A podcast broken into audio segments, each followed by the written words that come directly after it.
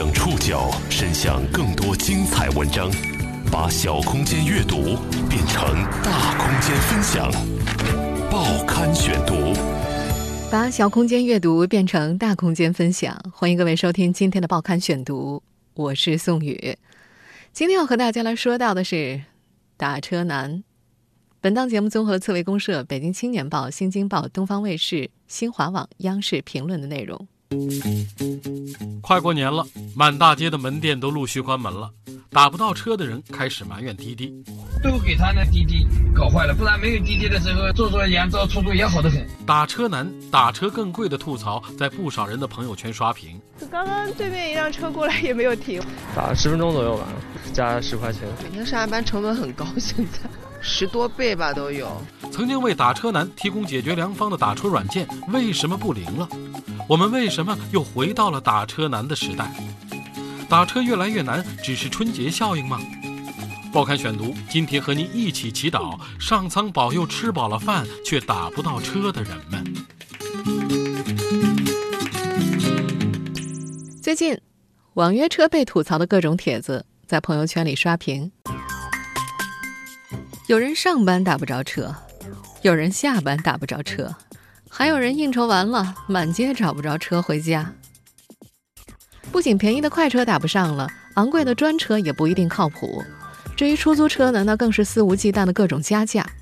有人哀叹：“我可能是下了个假打车软件。”实际上，这波吐槽的起点是一篇咪蒙风格的微信文章，当时刷爆了很多人的朋友圈，名字叫做《致滴滴：一个让我出行变得不美好的互联网平台》。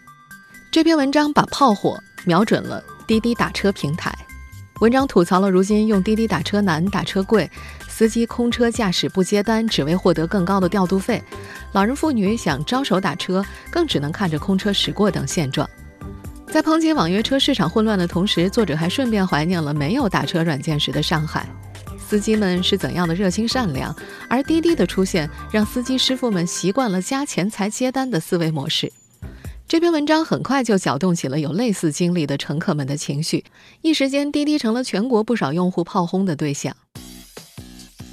在北京，市民熊小姐说：“昨天刷新了自己打车等候的时间，七十多分钟里，无论是通过滴滴等平台叫车，还是在路边拦车，都没有成功。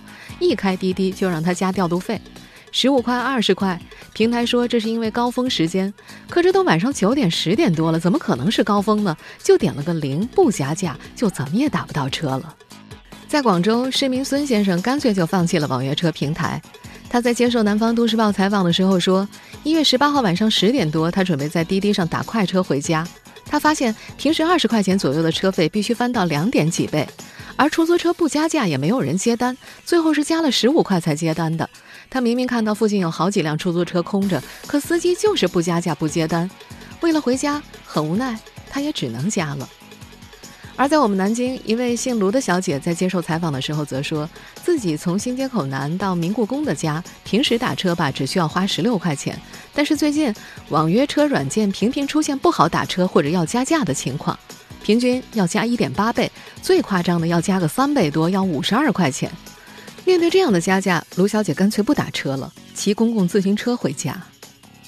实际上，这种快车专车存在不同程度溢价、出租车司机不加价不接单的现象，在全国多个城市都存在着。我们在这里为大家搜集了一组全国各地媒体的街访片段。刚刚对面一辆车过来也没有停，我要招吧，他也不停吧，就心情比较郁闷吧。济南。你是打了多久才打？打十分钟左右吧，然后加钱，加十块钱。我每天上下班成本很高，现在，对，然后就翻了差不多比以前十多倍吧都有。现在的话，估计有时候打过去要六十多块，只有四点四公里。你一趟的话加个五块十块的话，真的很难接受的，对不对呀？快车的话，它不加价翻倍，好厉害，很厉害吗？现在你其除了滴滴打车，其他软件你用也不好用嘛。那加价以后吧，就尽量能不打就会很少去打了，因为确实其实加价加的还蛮高的。在上海一家媒体的报道当中，有一位出租车司机在被暗访的时候表示，不少出租车司机是不理睬扬招的乘客的，就是盯着手机等加调度费。我知道你肯肯肯定叫不到的人急的，肯定要加加价的，对不啦？我们就就就等着那个徐家汇，或者是在这个新天地那个加价单子很多，大家都哗去了，都给他那滴滴搞坏了。不然没有滴滴的时候，坐坐扬州出租也好得很。深圳都市频道的记者在暗访时所遇到的一位司机，对这个问题同样直言不讳。那那个调度费，你们是觉得有还是没有好？有肯定想要了，是不是？跟你说实在的，这个一样的找，打个比方，你抢个单，你到广电，你加个二十块，我还不很高兴了，是不是？啊，是有的是他是哎，反正你不加钱，我不接了，我在这里等就可以了。嗯，是不是？他就养成了这个习惯呢，这个是其实是不好的了。说的不好听的，就是扰乱市场了。加了调度费，让打车费用飙高，这让市民的出行体验大打折扣。连续几天的舆论浪潮也促使滴滴迅速做出了回应。一月二十三号，滴滴出行在微博发布了致广大用户的一封信，其中说到将在全国范围之内阶段性取消出租车建议调度费机制，以减少因春运期间出租车供不应求和价格因素带来的体验问题。但是，这可能会给部分乘客带来呼叫等待时间增加、打车成功率降低的影响。滴滴方面表示，他们将会考虑到司机师傅们在春节出车的辛苦，滴滴仍然会保留用户主动给予调度费的功能，会根据大家的进一步反馈再做决策。根据上海当地媒体报道，二十四号，上海市运管处约谈了滴滴，明确要求两日之内取消加价功能，包括建议加价和乘客主动给予调度费。滴滴表示呢，建议加价已经在全国范围内取消了。上海市场的乘客自愿给予调度费的功能将会配合主管部门删去相应的模块。不过呢，由于 APP 更新审核呀是需要时间的，可能两天之内不一定能够完成，时间大概是在两周左右。目前，乘客自愿给予调度费的功能整改是仅限于上海地区，其他地区暂时还没有相应的要求。二零一二年，因为帮大家解决了打车难的问题，滴滴在一线城市火了起来，估值也一路上涨，达到现在的近两千亿。但今年春节前，估值两千亿的滴滴却在北上广、南京、武汉等一二线城市成了打车难的罪魁祸首。打车难、打车贵，真的全怪网约车平台吗？乘客和业内人士对此有哪些不同看法？报刊选读继续播出。上苍保佑吃饱了饭却打不到车的人们。作为平台方的滴滴，到底应不应该为打车难、打车贵承担责任？我们在岁末年初所遭遇的这波打车难的背后，原因到底是什么？目前各方对此争论不一。我们简单总结了一下，有以下几种说法。第一种说法叫做“春运供需失衡说”。滴滴方面在回应打车难吐槽的时候，就已经做出了这样的回应。滴滴的高级产品总监罗文一月二十二号的时候，在知乎上发表了一篇文章。这篇文章当中说到呢，这一波打车难的原因呢，是因为春节来了，春运开始之后，司机早早的回家，导致运力下降，但是乘客的出行需求增加了，两者的矛盾啊，导致了打车难。在这篇文章里呢，罗文手绘了一张示意图，图中显示。一月十号之后，北京滴滴平台的在线司机数量下降了百分之二十五，订单需求呢则是上涨了百分之三十。另外，罗文还表示，出租车方面同样受到供需失衡的影响。以一月二十号的上海为例，用户需求最高的时候是运力的五点八倍。中国政法大学教授朱威在接受深圳电视台采访的时候，也对外地司机回家过年导致了一二线城市运力下降的说法表示了肯定。这反映出来一个问题，就是现在的网约车也好，出租车也好，城市出行的这个呃主力军，比如说像出租车司机、像网约车司机，很多人也都是外地人。那这种情况下的话，一到年底儿，这些外地人都回家了，你会发现这个巨大的城市、超大型的城市运转不起来了。在不少城市呢，外地司机回家过年的现象都不同程度存在着。我们现在听到的录音来自杭州，往年没有这么多回家，好像回。家过年的原因可能还有一个，就因为出租车行情不是很景气，啊，在有时就是趁这个机会回家。在滴滴发布的致用户信当中，也将这一波打车问题归因于春运期间供需失衡，认为这只是阶段性的运力短缺，但是并没有就致滴滴一文当中所提到的出租车司机非高峰时段开着空车等加调度费的情况做出正面的回应。在各方争论当中啊，还有一种说法会让有些乘客听起来觉得不太入耳。这种说法叫做“打车本应贵说”。上海交大的教师、新媒体观察员魏武辉老师在接受采访的时候就表示，打车难、打车贵的问题，就是因为市场需求大于供给，这和滴滴没有关系。他表示，出租车司机不想接活，也不能强迫别人接，司机只要不停，就不是拒载。而对于一些出租车司机钻空子，希望多拿调度费的情况，魏武辉则认为打车就应该贵。他以自己的经历为例，他说他在香港念书的时候已经是三十三岁了，但是由于全职念书没有收入，所以出入的时候呢都是地铁、小巴、大巴。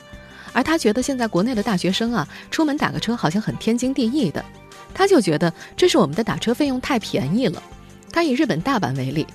从大阪城区打车到大阪关西机场，打车费用比上海飞大阪的机票都要贵，而香港的出租车那表跳起来都是心惊肉跳的。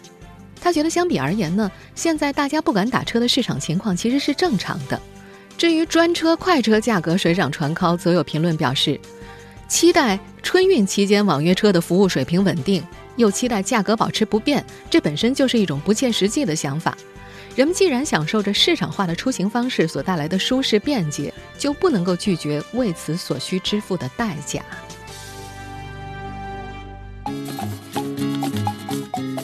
对于以上两种说法，不少乘客并不买账。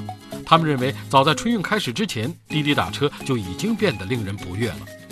持这样观点的人分为滴滴一家独大派和网约车新政派。报刊选读继续播出：上苍保佑吃饱了饭却打不到车的人们。有不少市民在接受采访的时候认为，年末打车难是滴滴一家独大的结果。杭州的一位市民说：“滴滴后来不是又把中国 Uber 给收购了，然后这个事情肯定就是独家垄断嘛。”二零一六年八月，滴滴并购优步中国，合并之后的滴滴占据了中国网约车市场百分之九十的市场份额。不少用户就明显感觉到滴滴一家独大之后，补贴减少，打车变贵。不少长期乘坐出租车的用户呢，都证实了一点。北京某互联网公司的一位从业者就是一位长期打车用户。这位先生说：“可能用快车的人觉得是新政的影响才开始打车难的，他觉得其实不是。他说，自从滴滴不给出租车司机补贴之后，不加价打车在北京就已经很难了。”他说：“滴滴很早就不给出租车补贴，并且把补贴变成了调度费。从那以后呢，晚上九点半以后不付调度费，在北京基本上是很难叫车的。早上也是。”央视新闻也发表评论认为，如果单单是供求关系的话，很难解释为何在非高峰时段也出现加价才能够打到车的现象。出租车的价格是受管制的，而滴滴正在通过平台技术手段绕过听证会，实现变相涨价。央视评论认为，接入滴滴的出租车司机按兵不动，坐等乘客不断提高小费的情况，就是因为垄断导致的人为抬价。这样的一家独大情况需要监管行为。南京市民赵先生呢，此前一直用优步，后来由于工作经常要出差的问题，开始成为滴滴的深度用户。他在接受采访的时候认为，滴滴现在成了唯一一家得到 BAT 同时投资的企业，这样强大的背景，目前是没有互联网公司可以匹敌的。还有一些声音表示，网约车新政，尤其是上海的新政，是这波打车难问题的元凶之一。二零一七年的春节已经是滴滴存在以来的第四个春节了，而之前几年并没有出现吐槽的盛况。如今，因为各地严苛的网约车新政相继出台，不少看不见未来的司机谋求转行，而导致了运量减少。滴滴曾经公开表示过，滴滴北京的注册司机数量是一百一十万，活跃司机数量大约超过二十万，但是只有百分之十点七是符合北京级规定的。上海有四十万注册车辆和司机，其中活跃司机和车辆大约是四到八万，只有不到百分之十的车辆和司机能够合规。上海、北京、深圳对于车辆司机门槛的规定，会让司机群体减少百分之七十以上。网约车数量司机锐减，大家只能够转向使用出租车，而出租车呢又原地抬价，因此就造成了恶性循环。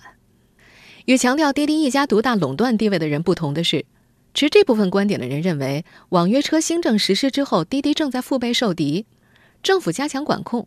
自身机制不够完善，让越来越多的乘客开始转投其他出行产品。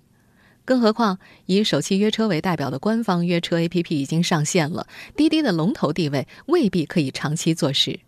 上海的马小姐在接受采访的时候就透露了自己已经不再信任滴滴的想法。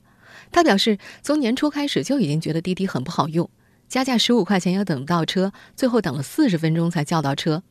从那会儿起呢，他就开始能不打车尽量不打车，实在不行就换其他的 APP，比方说一些有预约功能的专车 APP。除了上述几种说法呢，还有一批技术流的人士从产品思维的角度分析了滴滴越来越贵的原因。优步中国的早期员工谭静在一篇文章当中指出，造成现在这种状况的根本原因是滴滴的派单逻辑存在问题，导致其引导了司机的故意加价和接单速度慢。他对比分析了优步和滴滴的产品逻辑，在优步。打车规则设置的非常简单，产品设计和运营人员站在上帝视角，根据系统数据直接派车，几乎没有可以留给乘客操作的空间。而滴滴呢，乘客可以选择加价多少，司机端则采用了抢单制，司机听不断播报的单子，抢自己喜欢的单子，乘客得到的车不一定是最近的。作为优步早期员工的他，觉得这样打车系统的效率大大降低了，还会出现坐等加价的规则漏洞。谭静将这两个产品归结为硅谷派与中国派的差异，前者崇尚契约精神，而后者爱钻制度的漏洞。他表示，真正能够在一方水土扎根的 APP，应该是与这方人民三观相合的产品。岁末年初遭遇打车难，到底该怪谁？吃饱了饭却打不到车的人们，在滴滴这个问题上的态度上出现了左右之分。是互联网平台让出行变得不美好吗？是互联网平台纵容了司机故意等待乘客提高价格吗？报刊选读继续播出：上苍保佑吃饱了饭却打不到车的人们。打不到车责怪互联网平台的说法。会让人联想起改革开放初期人们对于市场经济的恐惧。那个时候，很多人认为私人经营的肉店、蔬菜店是资本家，会不顾一切的赚取利润，会把价格提得很高。实际上呢，这个情况没有发生，私人经营反而提供了比国营肉店、菜场更加丰富的产品和更低的价格。出现这个局面的原因呢，是市场中有竞争，市场中的任何一个商家都不可能任性的提高价格。我们再回过头来说一说滴滴出租车司机们所遇到的情况：乘客发出一个单子之后，附近的司机都能收到这个单子，司机不愿意接，等待顾客加价。这个行为与市场上小贩提出一个更高的价格一样，面临其他人的竞争。单子可能被其他愿意接的司机抢走，唯一能够达成这个情况的就是共谋。但是，众多司机呢分散在街道上，也不可能每个单子都商量。更无法强制，所以达成共谋的几率还挺小的。不过，如果说单子多了，司机的确会挑一些更远的单子，挑加价的单子，这就出现了打车难、加价。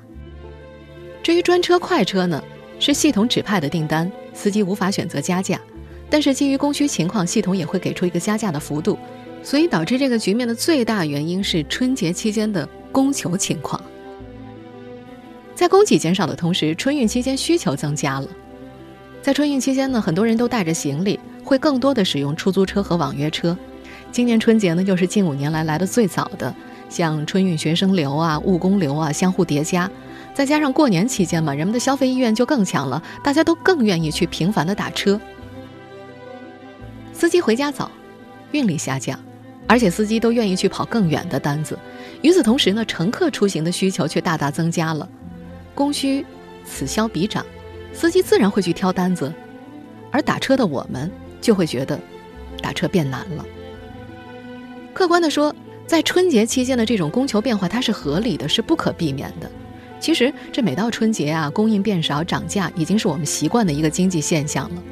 我们稍微留意一下，就不难发现，春节期间猪肉、蔬菜都涨价，有一些服务行业，比如像。快递啊、家政啊、理发啊、洗车啊，甚至完全停摆。淘宝的很多商家呢也停止接单了，电台附近的很多小餐饮店也都已经早早的关门了。像今天中午呢，我就不知道该吃些什么，只能够在食堂对付一顿。当然，也有一些商家是坚持经营的，如果经营的话，会出现不同程度的提价。上海洗车甚至涨到了八十块。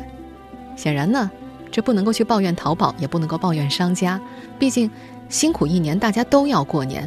坚持提供服务的商家涨价，理性的说，是基本的供需情况发生了变化，市场自发的调整价格。从情感上讲，他们牺牲了自己和亲人团聚的机会，用更高的价格去补偿，是一种合理行为。那么，为什么人们接受猪肉涨价、接受蔬菜涨价、接受飞机票涨价、火车票难买、车难洗，但是？打车难涨价，就要去责怪网约车平台，叫嚷着我们要回到过去呢？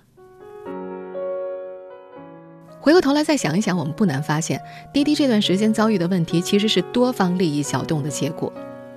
短时间来看，滴滴提醒加价的功能可能暂时不会弹出来了，愤怒的民意得到了回应。但是从长远来看，春节过后是不是还会出现调度费的功能？网约车新政全面实施，对于快车专车又会产生什么样的影响？我们的出行成本是不是应该像发达国家那样提高？什么才是符合中国人三观的出行产品？这些问题都是亟待思考的。更重要的一点是，打车难和打车贵啊，它或许只是表面的，问题的核心还是应该如何去解决出行难的问题。在打车族们的眼中。完美的出行方式大概是打车，便宜不堵，自由。但理想很丰满，现实很骨感啊。城市的交通既有格局，它不是一张白纸。城市的网络也不可能在短时间之内优化，私家车的使用强度也不能说压缩就压缩。重重约束之下，网约车自由进入，打车价格是低廉了，但是本来就不够通畅的路可能就会变得更堵。反过来。如果要保证道路的通畅，就要对车的数量实施管制，或者通过市场化的手段去提高用车的成本。无论哪种情况，都会让打车族觉得很堵心。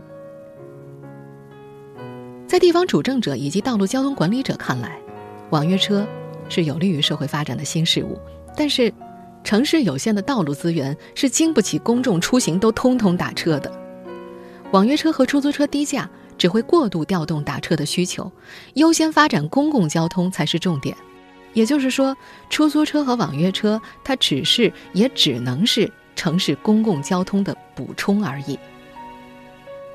在发展公共交通的同时，提升私家车的使用效率需要网约车平台来助力。北京、上海等地对于顺风车、拼车并没有做限制。这两种真正体现分享精神的形式，其实还有很大的发展空间。这也是在存量不变的情况之下，通过提高使用效率的方式，来助力解决出行难的问题。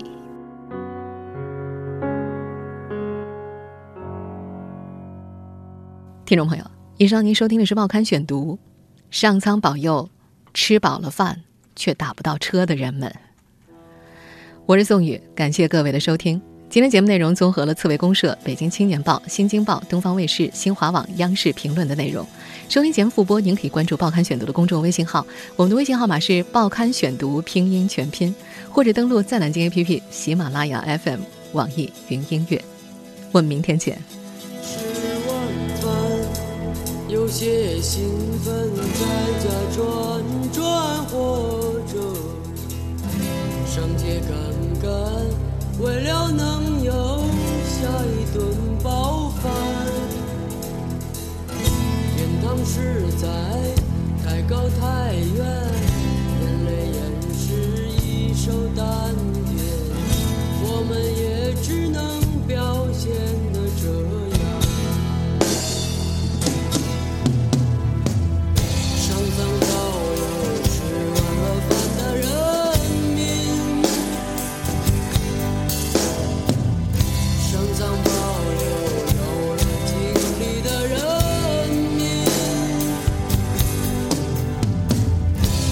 jump